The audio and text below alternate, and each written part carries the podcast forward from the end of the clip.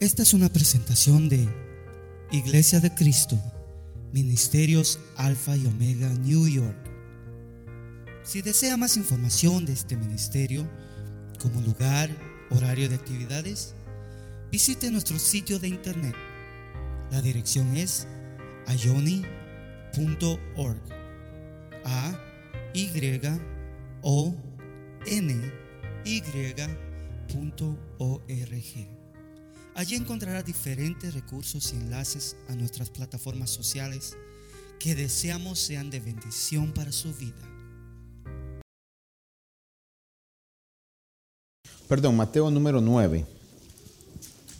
Capítulo 9. Mateo capítulo número 9. Le dije 10, pero es 9. Mateo capítulo 9.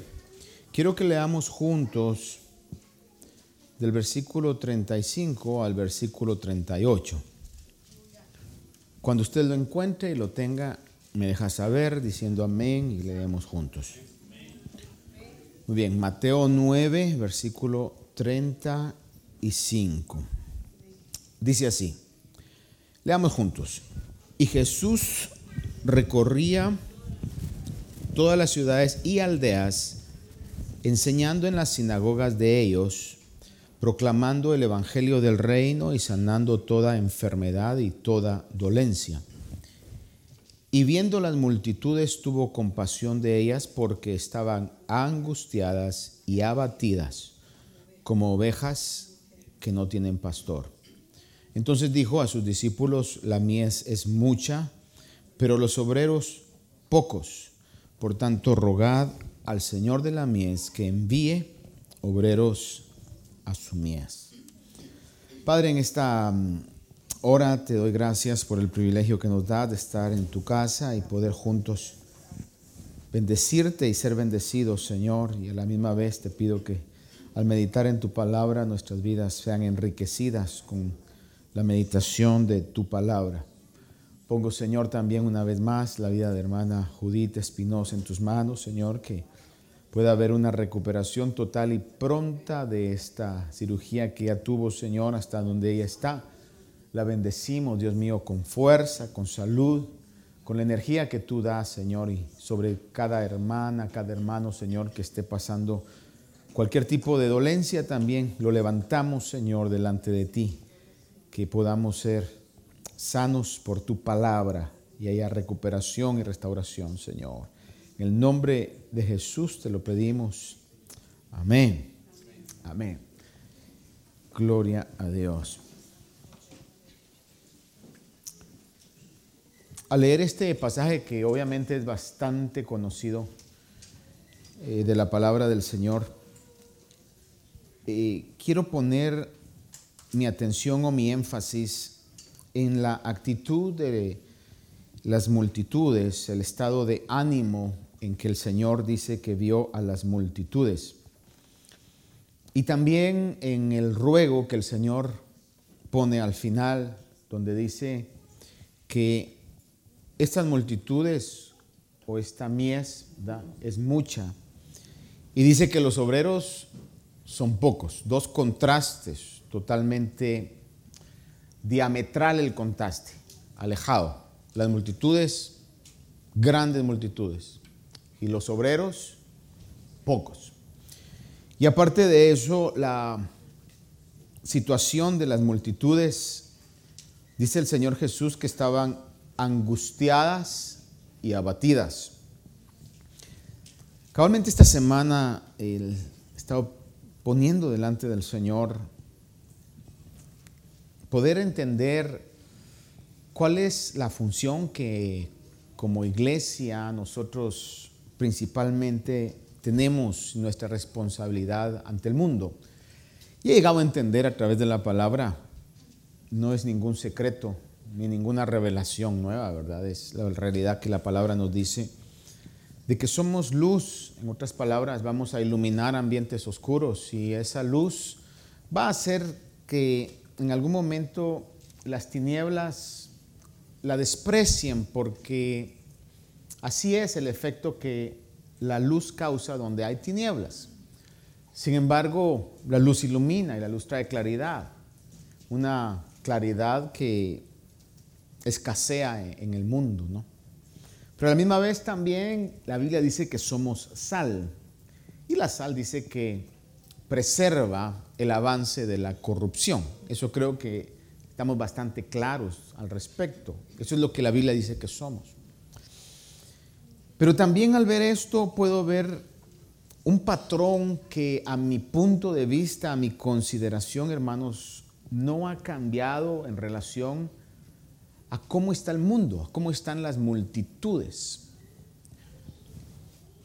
Y dice la Biblia que en el tiempo del Señor, donde Él dijo que la mies era mucha, y todavía hoy detrás de los púlpitos se dice, la mies es mucha, la mies es mucha.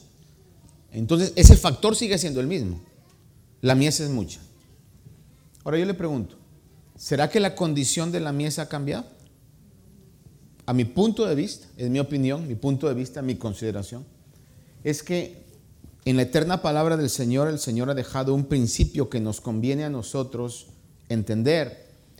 Y es que la mies sigue siendo mucha y la condición de la mies sigue siendo la misma. Y es una condición de angustia y una condición de abatimiento. Y la palabra angustia, sinónimos que podríamos decir de la palabra angustia, porque angustia le podemos entender como una preocupación en exceso, una preocupación a un punto crónico. Por ejemplo, sinónimo de esto es estar afligido o estar acongojado.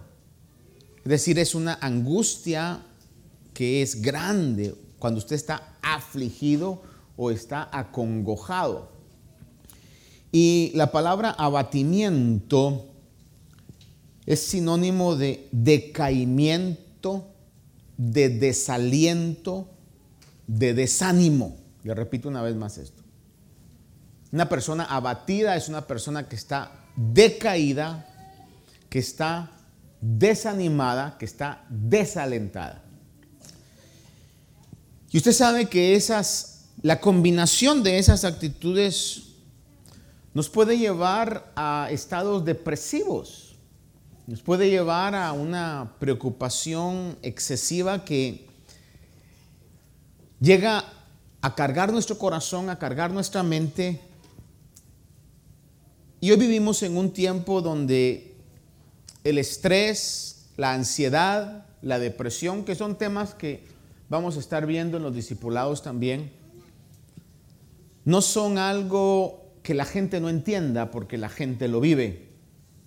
Y es más, nosotros en algún momento, como somos tan humanos como los del mundo, quizás hemos pasado o estemos pasando etapas en donde nos identificamos a eso, de desaliento, de abatimiento y quizás hasta de depresión. Ahora, el punto que yo quiero marcarle hoy y continuar, si no llego al final, lo cual es casi seguro, es que hay un reposo en Dios. Y que para que el Señor nos diga a nosotros y nos encargue una responsabilidad de ser sal, de ser luz, de ser obreros que lleven un mensaje de cambio y de restauración a las multitudes que están abatidas, que están acongojadas, que están en esa angustia crítica, es porque nosotros tenemos que ser salvos de esas situaciones. La iglesia debe de entender que hay un reposo en Dios. Te repito eso, tenemos que entender que hay un reposo en Dios. Que el Señor, como dice la palabra, yo he venido para que tengan vida y para que la tengan en abundancia. Y eso no solamente se manifiesta a que digamos, bueno, pues esa vida abundante la vamos a tener cuando lleguemos allá arriba. Obviamente implica también eso. Me llama siempre mucho la atención cuando el apóstol Pablo le dice a Timoteo, echa mano de la vida eterna. ¿Ha leído usted el apóstol Pablo le dice a Timoteo, pelea la batalla de la fe echa mano de la vida eterna. En otras palabras, hay maravillosas promesas que nos esperan ahí arriba. Y el Señor nos da la oportunidad de que en algún momento nosotros cuando lo necesitamos y obviamente cuando el Señor en su voluntad lo quiere hacer, podemos echar mano de eso y que esa sobrenaturalidad se manifieste en nosotros. Por eso leemos pasajes en donde, por ejemplo, el apóstol Pablo dice, por tanto me gozaré en mis debilidades, porque cuando soy débil, dice el apóstol Pablo, ¿qué dice el texto? Eso parece ser una contradicción. Cuando soy débil, entonces soy fuerte. Porque nuestra fuerza principal viene de Dios. Ese es el diseño que Dios ha puesto para nosotros. Porque ¿cómo voy a poder yo ser sal, ser luz, ser un obrero a la mies, si voy a llegar con la misma actitud o peor que lo que la mies está? ¿Cómo está usted triste? Ah, pues ya somos dos. ¿Cómo usted está fregado? Ah, yo estoy peor, déjeme que le cuente. Hermano, eso es algo que no hace ningún sentido. Ahora, ¿qué quiere decir eso? Que estoy cambiando de curso y entonces ahora voy a predicar un evangelio de health, wealth and prosperity, de salud, de prosperidad, de riqueza, etc. No, hermano. No nos vamos a librar de las situaciones que van a venir al mundo. Enfermedades, escaseces, eh, problemas diversos. Pero la actitud que como cristianos vamos a tener al enfrentar eso, como en la vida del apóstol Pablo, que llegó a decir, sé vivir en pobreza, sé vivir en prosperidad, por todo y para todo he aprendido el secreto, todo lo puedo en Cristo que me fortalece. Ese es, la, es el mensaje, no se lo voy a, a complicar. Ese es el mensaje que el Señor quiere que nosotros aceptemos. Por eso el Señor cuando habla da dos factores que a mi punto de vista no han cambiado, es mi, es mi apreciación. Puede que me equivoque, creo que no, pero puede que me equivoque. Pero creo que el mundo sigue angustiado y sigue afligido. Razones sobran por las cuales el mundo deba afligirse. Fíjese que a veces me pongo a leer o a escuchar cosas que me llaman la atención y estaba inquieto un poco a saber y averiguar sobre lo que es el mover de la inteligencia artificial o lo que se conoce como AI, ¿verdad? Usted lo va a ver, AI es lo que se conoce o se identifica como eso. No va a oír usted Artificial Intelligence, se les hace muy largo, AI nada más. Cuando usted oiga AI, no es que estén diciendo AI, no, sino que están diciéndole Artificial Intelligence o inteligencia artificial en este caso. Y cuando uno mira los avances, por ejemplo, los que van siempre a la vanguardia de la robótica, parece ser que son los japoneses. Va a ver ustedes ya hoteles que están totalmente servidos por robots, desde los que están registrando hasta los que están supervisando, los que bajan a un, al comedor y los meseros son robots. No en el estereotipo o el típico eh, caso de que Hollywood nos lo presenta. Todavía no han llegado todavía a manejar esa eh, individualidad de movimiento, pero están sobre ruedas y se mira todavía movimientos bastante mecánicos. Sin embargo, cuando usted mira eh, las facciones de los robots que, aunque no se mueven como usted se mueve, pero sí hablan, mueven cejas, se ríen, parpadean, hacen gestos, hermano, uno se queda eh, asombrado. Dice, ¿hasta qué punto ha avanzado la tecnología? Pues, en este caso, ¿no? Y el gran peligro que existe, y es algo que está en el ambiente, es hasta qué punto esa inteligencia, y esto le va a sonar a usted que exagerado, va como ciencia ficción, puede en algún momento revelarse. Y entonces en lugar que los hombres manejen a los robots, los robots manejar a la humanidad. Y cuando lo pone en este sentido, aquellos que saben más de eso, dicen que es algo que no se puede eliminar de, la ecuación, no, se puede eh, obviar, no se puede decir eso nunca va a pasar. Y cuando alguien que no tiene una esperanza real y verdadera oye eso, hermano, se aflige. Especialmente si tiene niños pequeños y no tengo nada, ninguna intención de afligirlo hoy, pero es la realidad. Yo tuviera niños pequeños, yo digo eso, yo me aflijo, yo me angustio. Yo digo, ¿hasta qué punto va a llegar eso? Por ponerle un ejemplo que ahí dicen es, el cociente intelectual de Einstein, que muchos lo consideran como la mente más prodigiosa del último tiempo, lo medían en un nivel como de unos 160. El más eh, prodigioso o inteligente de nuestra era moderna, pongámosle así. 160. Un robot de inteligencia artificial tiene un coeficiente de 3000. ¿Cómo va a competir usted contra eso? O aquellos que son buenos para jugar ajedrez, se ponen a jugar ajedrez en contra de una computadora. Nos da una barrida horrible, hermano. Porque tiene una multitud de fuentes de las cuales echar mano en milisegundos. Ese es el tiempo que vivimos y cualquier cosa donde usted vea, ya no le voy a hablar yo acerca de todas las situaciones que comúnmente se ven. Por ejemplo, hablemos de situaciones que estamos viviendo. Cuando 50 años atrás se oían de los tiroteos en las escuelas, como se han oído en los últimos 5 o 6 años.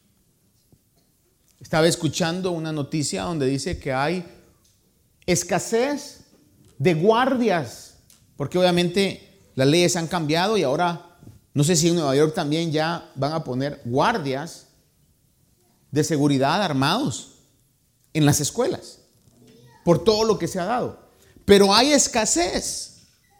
¿Qué está diciendo esto? De que hay una gran cantidad y la gente está teniendo medidas para poder evitar lo que se ha dado. Cualquier padre va a preocuparse por eso. Solo alguien que no esté consciente de la situación no va a tener alguna plática con sus hijos y decirle en algún momento, mira, si eso pasa, ¿cuál es la mejor medida que tienes que tomar? Es decir, si yo tuviera hijos pequeños, creo que en algún momento mi responsabilidad es sentarme y decirle, mira, esto pueda pasar, Primero Dios no pasa, pero pueda pasar. A mí lo más que me decían era, no te vayas a pelear, cuidado te roban el lunch, cuidado te roban los libros, pero nunca se sentaron conmigo, ni en la escuela, ni mis padres a decirme si comienzan a tirar. Lo único que tirábamos era cáscaras de naranja con hules, hermano. Pero eso qué daño mayor le podrá hacer, ¿no? A alguien. Entonces, razones a lo que le quiero marcar y no vamos a ir cada una. Hablemos de la economía, ¿verdad? Por ejemplo, no tengo, eh, no es esta una plataforma política, pero hoy cabalmente oía que la economía parece de que el nivel de ingresos ha sido mayor pero lo que no toman en consideración es la realidad del costo de las cosas. Porque usted sabe que todo ha subido, algunas cosas al doble.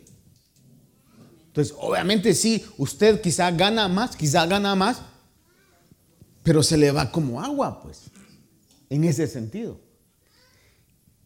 Tantas cosas, hablemos de otra. El costo de la vivienda.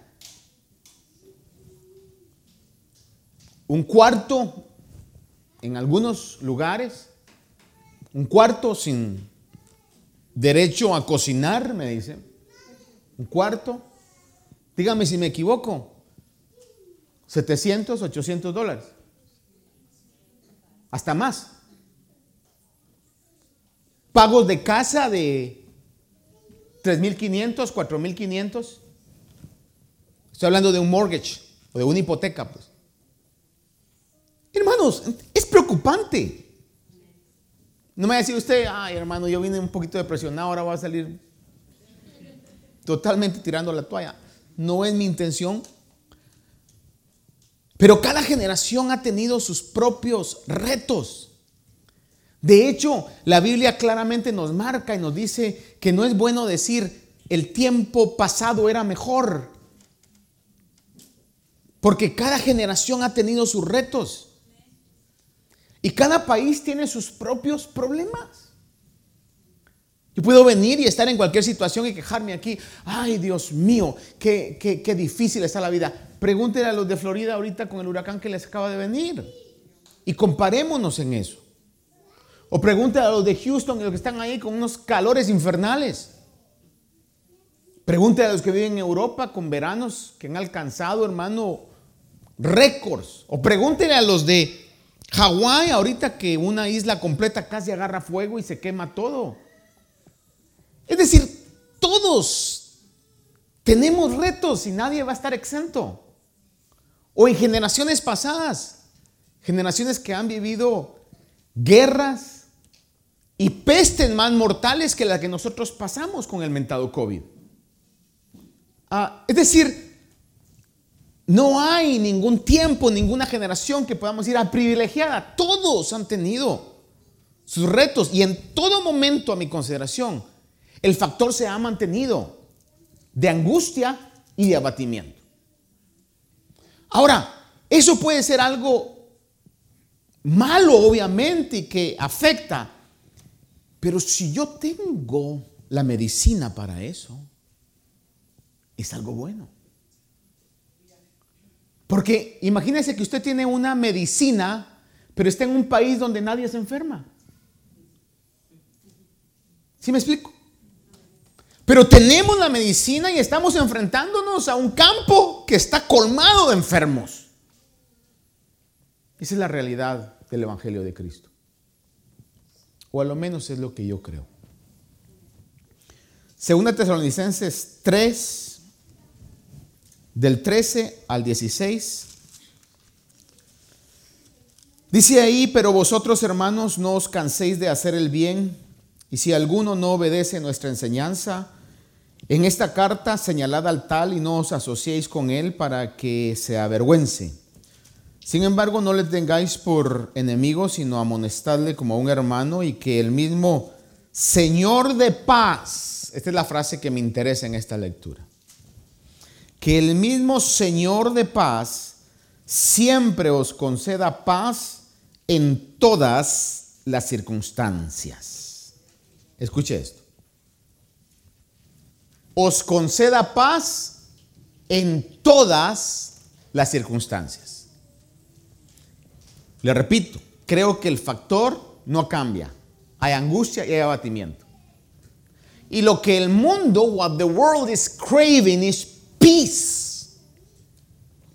Por eso va a ver usted que cuando el anticristo surja, su mensaje o el mensaje de éxito del anticristo va a ser un mensaje de paz. Porque el mundo cada día está creciendo más en esa necesidad de paz, de tranquilidad, porque está abatido y está angustiado.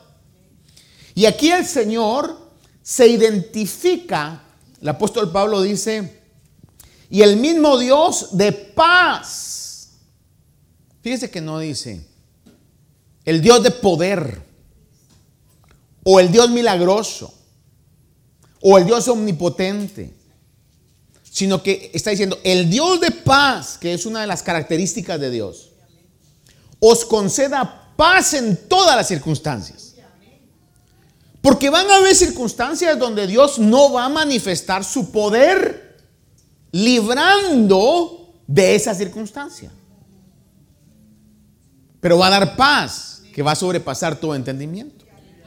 Por ejemplo, hay varios ejemplos, muchos ejemplos en la Biblia, pero le voy a decir uno que la gran mayoría nos podemos trasladar mentalmente a ese ejemplo. El profeta Daniel, a mi punto de vista, un hombre con una integridad envidiable, acusado falsamente, le tienden trampas.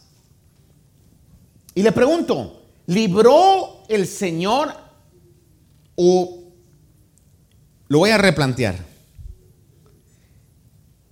¿Hizo el Señor que no metieran a Daniel en el foso de los leones?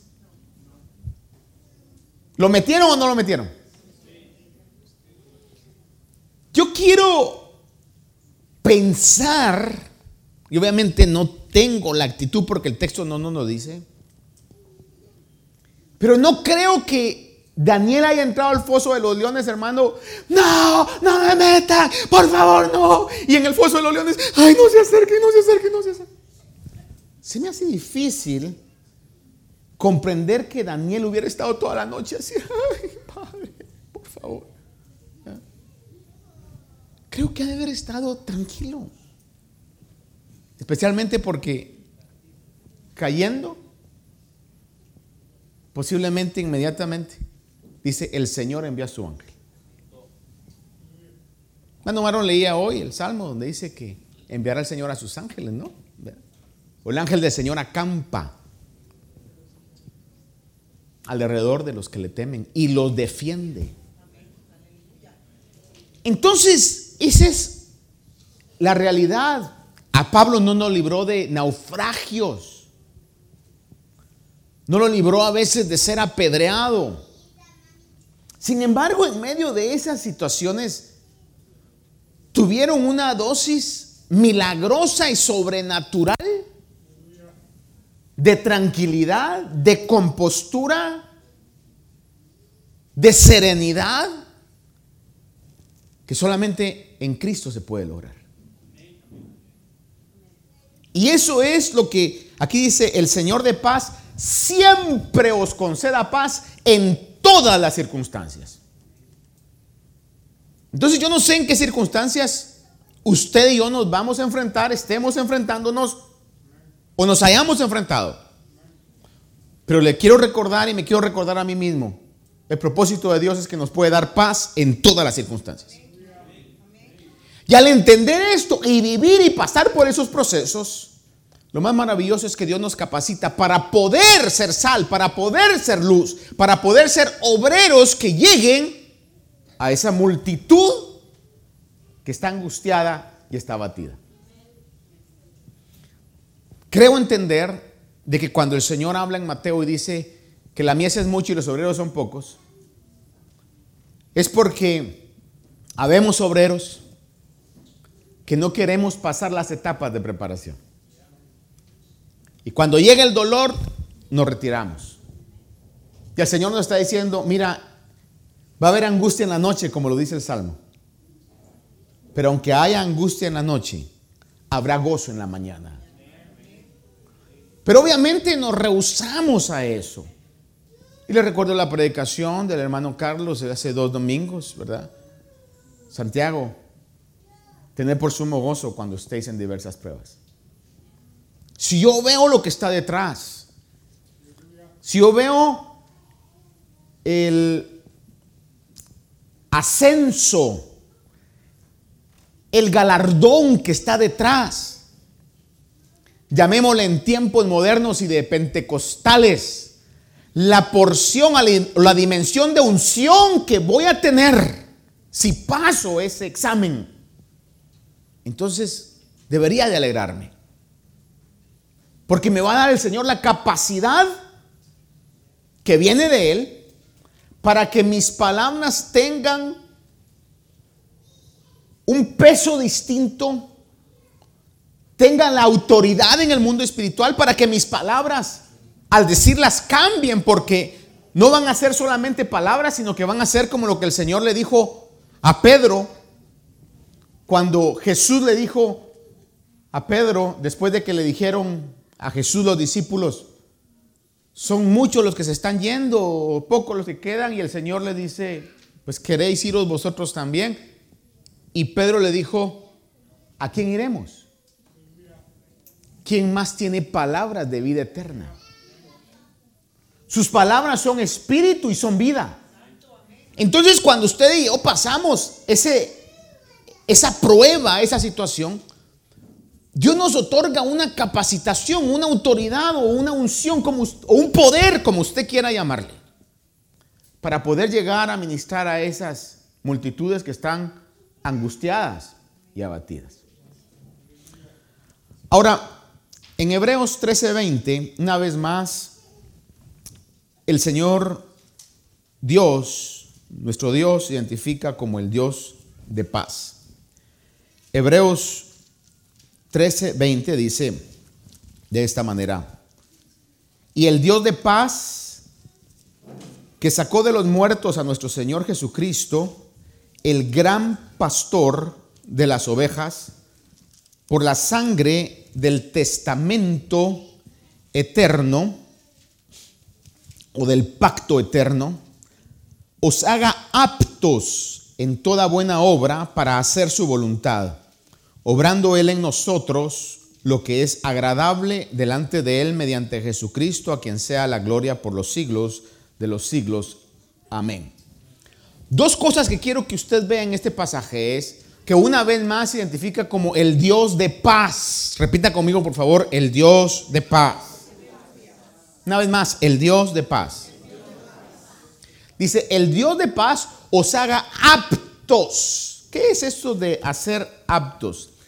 Es poder capacitarnos, darnos la capacitación, y dice, para toda obra buena, para hacer su voluntad. El más interesado que el mundo oiga el mensaje y sea salvo es Dios. ¿Cuántos creen eso? Dice la palabra en el famoso pasaje de Juan 3:16, de tal manera amó Dios al mundo. El amor de Dios se ha manifestado enviando a su Hijo. El más interesado en que la iglesia tome el papel en serio y podamos ser embajadores y podamos ser esos obreros eficaces es Dios. Y para esa buena obra tenemos que ser aptos o Él nos tiene que capacitar. Por eso dice, el Dios de paz os haga aptos para toda buena obra. Ahora, esa capacitación viene exclusivamente de Dios, por supuesto, para hacer esas obras que Dios ha predeterminado que nosotros hagamos. Y le voy a recordar el famoso pasaje de Efesios 2.10, que dice que Dios ha preparado de antemano buenas obras para que nosotros andemos en ellas. Por un momento, uh, let's ponder in this thought. Eh, meditemos en este pensamiento. Dice la Biblia que Dios ha preparado buenas obras, obras buenas, de antemano para que nosotros caminemos en ellas. No dice la palabra que nos ha preparado a nosotros para hacer las obras que nosotros queremos hacer, sino Dios ya preparó obras buenas. Pero de una u otra manera nosotros debemos estar preparados por Él también. Conocer su voluntad es parte de esa preparación. Entender la voluntad de Dios y saber cómo hacer la voluntad de Dios y caminar sobre esas obras buenas que Dios tiene preparadas para nosotros. Por eso es importantísimo que nosotros, si deseamos tener una vida en victoria en Cristo. Y déjeme preguntarle cuántos queremos tener una vida victoriosa en Cristo. Que todos los días nosotros nos pongamos en las manos de Dios. Uno, Señor, líbrame de las tentaciones. Señor, ayúdame a cumplir hoy tu voluntad. Ayúdame, Señor, a tener las actitudes cristianas que debo de tener. Posiblemente puedan hacer una oración corta en el tiempo tan corrido que usted tiene, pero hacerla de corazón. Decirle Señor y tener esa actitud real de reconocer que sin Él no, no la hacemos, hermano. Sin Él no la hacemos. Fíjese que estaba pidiendo al Señor y orando nuestros días y el Espíritu Santo me hablaba a mi corazón, ¿verdad?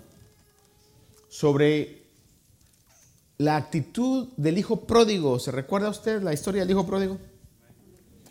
Cuando el hijo pródigo llegó a ver su, su desgracia y su gran necesidad, que estaba anhelando comer comida de puercos, de cerdos, las algarrobas, que era algo detestable para su cultura. Y si usted ha estado en algún lugar donde hay cerdos, por favor trasládese a ese rico aroma de Chanel y de Gucci que hay en ese lugar. Imagínese usted la ilustración y el hombre quería comer la comida en ese ambiente. Imagínese usted qué caos, qué situación más crítica, horrible. Sin embargo, la Biblia, el maestro de maestros en sus parábolas, nos pone esa situación. Y en medio de eso, el hijo malagradecido, desagradecido, ¿verdad? Ingrato. ¿Qué más sinónimos podríamos ponerle al hijo pródigo? A ver, ayúdeme hoy, para que no se me duerma hoy viernes. ¿Cómo le llamaría usted al hijo pródigo? Malagradecido, ya lo dijimos. ¿Qué más? ¿Ah? Desobediente. ¿Qué más? ¿Qué más? Talk to me. ¿Cómo? Bárbaro.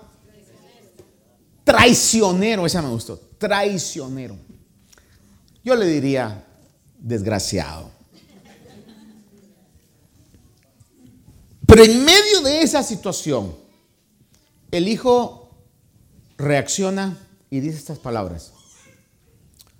He pecado contra el cielo y contra ti. Y ese es como una, un plan de restauración. Punto número uno es reconocer que nuestro pecado a quien ofende más grandemente es a Dios. Te repito eso. Cada vez que yo peco, a quien más ofendo es a Dios. Y eso es importante que yo lo reconozca que usted lo reconozca. A quien más ofendo cada vez que desobedezco y peco es a Dios. Pero luego dice, he pecado contra el cielo, pero no se queda nada más así, lo cual muchas veces nosotros lo hacemos. Perdóname, Señor, y a los que hemos ofendidos, ofendido, como que no hubiéramos hecho nada. No, la verdadera restauración es, he pecado contra el cielo y contra ti. Pero luego dice una declaración que es muy importante. A lo menos quiero que usted la considere hoy. De ninguna manera puedo imponer nada. Pero yo quiero que usted considere esto. Y dice, no soy digno de ser llamado tu hijo. Y esa actitud lo que me está mandando a mí es esa actitud de un genuino quebrantamiento. Y es ahí donde se cumple el salmo que dice un corazón contrito y humillado Dios no desprecia.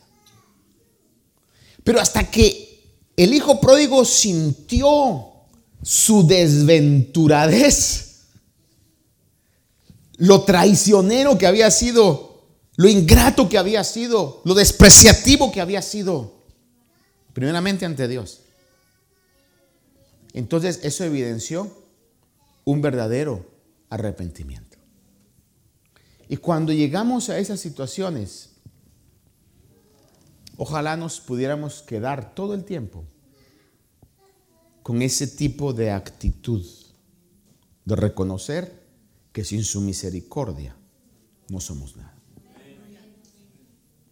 En esa actitud se puede entender las palabras del Salmo que dice, tu misericordia es mejor que la vida. Entonces, ya cerrando el paréntesis del hijo pródigo, ¿verdad?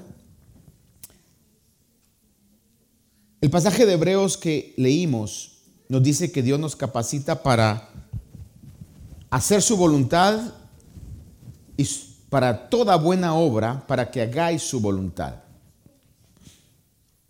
Ahora, voy a leer 2 Corintios 2.14, dice el apóstol Pablo. Pero gracias a Dios que en Cristo nos lleva en triunfo y por medio de nosotros manifiesta en todo lugar la fragancia de su conocimiento. Escuche esta frase que yo creo que se la he recalcado yo muchas veces a usted. Creo que no sea necesario, pero lo haré una vez más. En Cristo. Lo mismo que dice Filipenses 4:13. Todo lo puedo en Cristo. Cuando yo vengo y reconozco esa situación, y por eso le comentaba lo del hijo pródigo, donde digo yo sin el Señor no soy nada.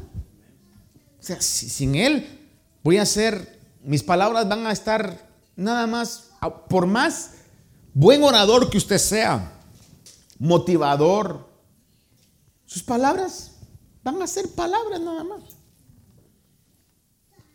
Pero si es el Señor hablando por usted, esas palabras van a transmitir espíritu y van a transmitir vida. Esas palabras van a hacer un efecto en aquellos que las escuchamos.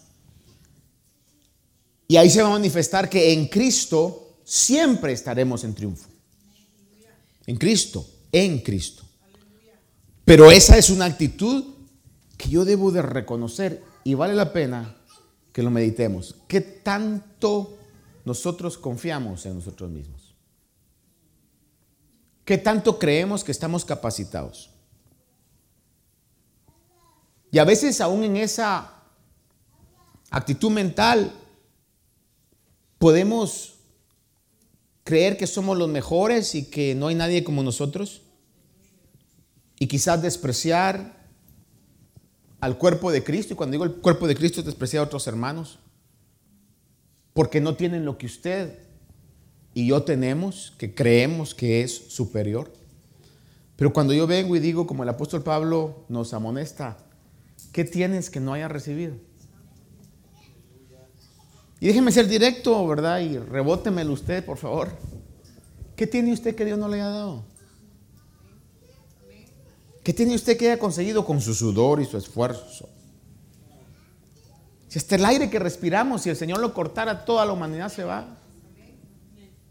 Es la realidad bíblica.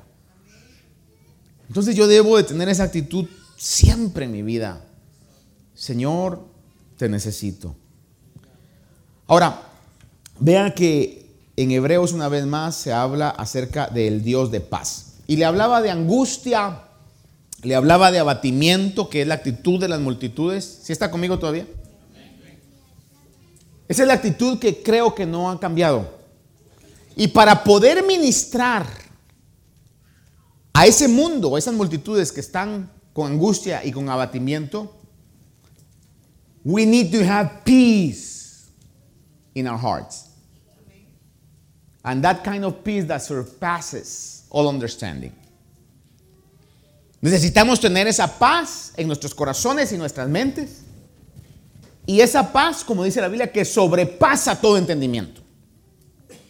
Una paz extraordinaria, una paz sobrenatural, una paz, si usted quiere, me voy a atrever a decir esto, hasta cierto punto milagrosa en mi vida. Y lo contrario de abatimiento y de angustia es paz. ¿Cuáles son los sinónimos de paz?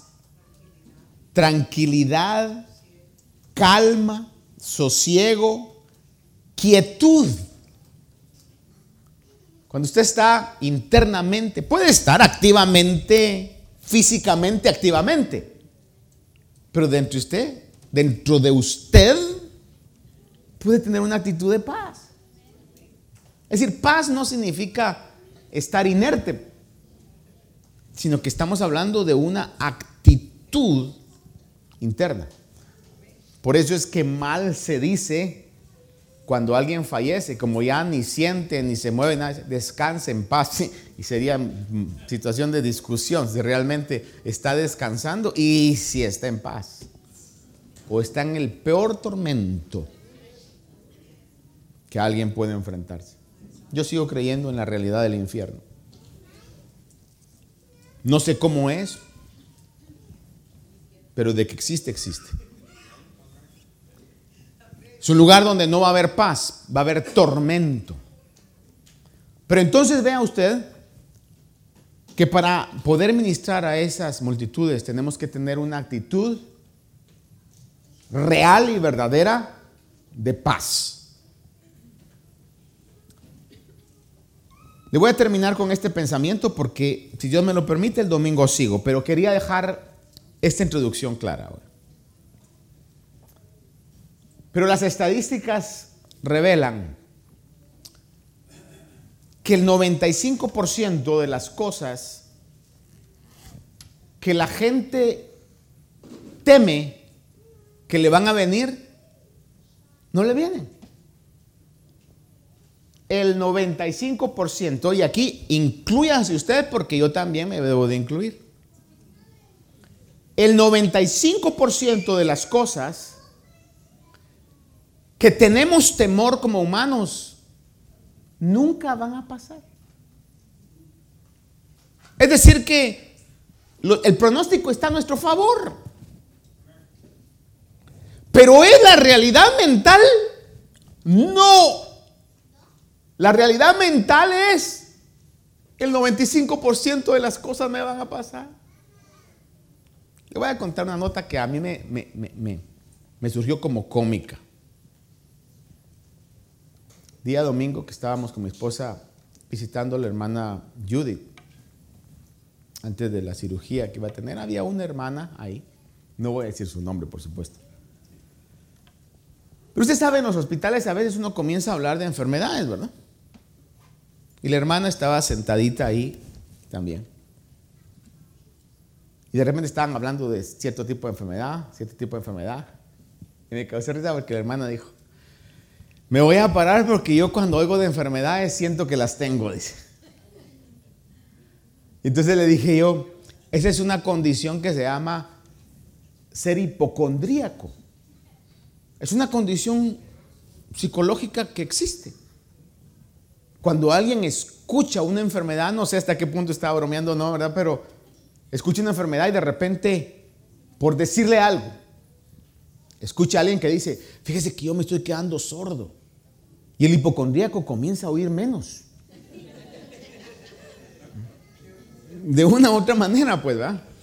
O come ahora los huesos ahora y el, el hipocondríaco comienza a tener ese tipo de reacción.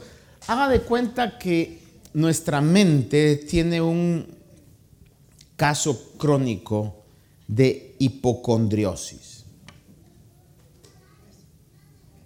Creemos, aunque las estadísticas dicen lo contrario, creemos que el 95% de las cosas nos van a pasar y que solo tenemos un 5% de poder salir victoriosos en la carrera de la vida.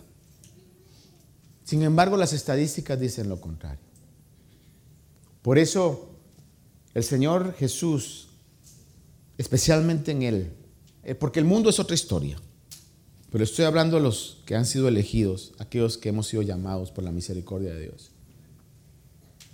El Señor Jesús dijo, mi paz, ¿qué dijo el Señor? Os dejo, mi paz os doy. No como el mundo la da, yo os la doy. Amén.